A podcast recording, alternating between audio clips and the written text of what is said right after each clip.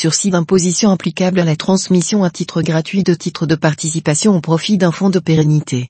L'administration commente le dispositif de sursis d'imposition applicable à la transmission à titre gratuit de titres réalisés par une entreprise au profit d'un fonds de pérennité lors de sa constitution. Possibilité de transmettre des droits sociaux à titre gratuit pour constituer un fonds de pérennité.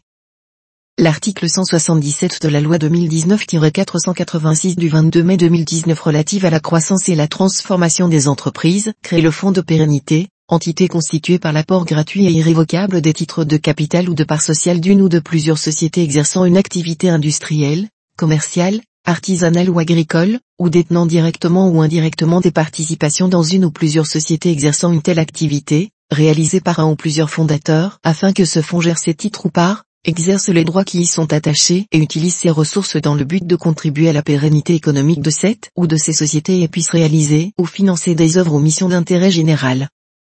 Le fonds de pérennité est soumis à l'IS, au taux de droit commun, en tant personne morale se livrant à une exploitation ou à des opérations de caractère lucratif.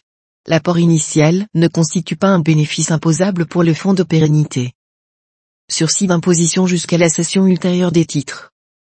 En principe, la transmission à titre gratuit d'un élément de l'actif immobilisé par une entreprise constitue une cession donnant lieu à la constatation d'une plus ou moins value. Toutefois, un sursis d'imposition a été institué pour la plus ou moins value résultant de la transmission à titre gratuit et irrévocable de titres de capital ou de part sociale à un fonds de pérennité lors de sa constitution. Une telle plus ou moins value est comprise dans le résultat au titre de l'exercice au cours duquel ces titres ou parts sont ultérieurement cédés. Le sursis d'imposition s'applique à la transmission de titres de capital ou de parts sociales réalisées par toute entreprise relevant de l'impôt sur le revenu ou passible de l'impôt sur les sociétés, quel que soit son régime d'imposition. Ces dispositions s'appliquent aux transmissions réalisées à compter du 7 mai 2020, entrée en vigueur de l'article 177 de la loi 2019-486 du 22 mai 2019 intervenue à la date de publication du décret 2020-537 du 7 mai 2020 relatif au fonds de pérennité. Le fonds de pérennité peut également recevoir des biens et droits de toute nature qui entrent dans la composition de sa dotation, biens immobiliers, dotation en numéraire. Ces biens et droits sont exclus du bénéfice du sursis d'imposition. Caractère irrévocable de la transmission.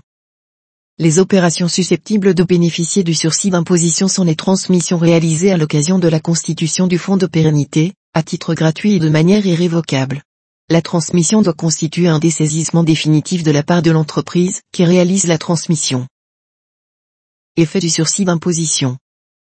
Dans le cas où les titres transmis font l'objet de dépréciation, la transmission entraîne la reprise de celle-ci par l'entreprise qui réalise la transmission, à hauteur de la cote-part correspondant au titre transmis.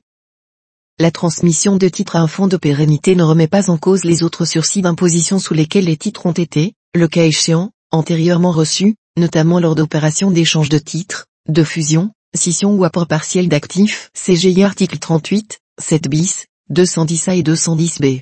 Le nouveau sursis d'imposition se combine à l'es précédent, sous réserve du respect des conditions d'application propres à chacun de ces régimes. Ainsi, lorsque les titres ont été précédemment échangés ou reçus dans le cadre d'une fusion, d'une scission ou d'un apport partiel d'actifs placés sous le régime fiscal de faveur, la valeur fiscale des titres transmis correspond à la valeur fiscale d'origine de ces titres résultant de l'opération d'échange, de fusion, de scission ou d'apport partiel d'actifs. Engagement du fonds de pérennité.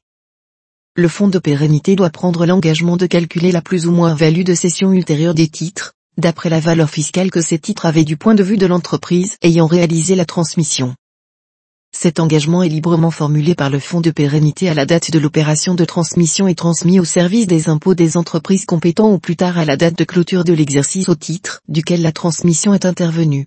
Cette date s'entend de celle de clôture de l'exercice de l'entreprise ayant réalisé la transmission. À défaut d'une formulation expresse de cet engagement, l'éventuelle plus-value résultant de la transmission des titres au fonds de pérennité est réintégrée au résultat fiscal de l'entreprise ayant réalisé la transmission pour être soumise au régime fiscal correspondant. Cession ultérieure des titres reçus à l'occasion de l'opération bénéficiant du sursis. Le montant du profit ou de la perte résultant de la cession ultérieure des titres transmis au fonds de pérennité est déterminé par référence à la valeur fiscale que les titres avaient à la date de la transmission. Pour déterminer le régime fiscal de la plus-value, le délai de détention des titres transmis à titre gratuit à un fonds de pérennité s'apprécie à compter de la date d'acquisition ou de souscription de ces derniers par l'entreprise les ayant transmis. si les titres transmis proviennent d'une opération, qui avait elle-même un caractère intercalaire et placée sous un régime de faveur, dont le bénéfice n'est pas remis en cause du fait de l'opération de transmission, il convient de retenir la dette d'acquisition ou de souscription originelle. Fin au sursis. Les titres de capital ou part sociale des sociétés transmises au fonds de pérennité à l'occasion de sa création sont en principe inaliénables. Toutefois, L'entreprise qui réalise la transmission des titres peut prévoir que dans la limite d'une fraction du capital social non nécessaire au contrôle de la société ainsi détenue, cette inaliénabilité ne frappe pas la totalité des titres transmis. Il est mis fin au sursis d'imposition en cas de cession, par le fonds de pérennité de titres bénéficiant du régime du sursis. La plus ou moins value résultant de cette cession est prise en compte dans le résultat du fonds de pérennité au titre de l'exercice au cours duquel la cession ou toute opération assimilée intervient. La dissolution entraînant la liquidation du fonds de pérennité emporte les mêmes effets que la cession des titres de capital et parts sociales constituant la dotation du fonds.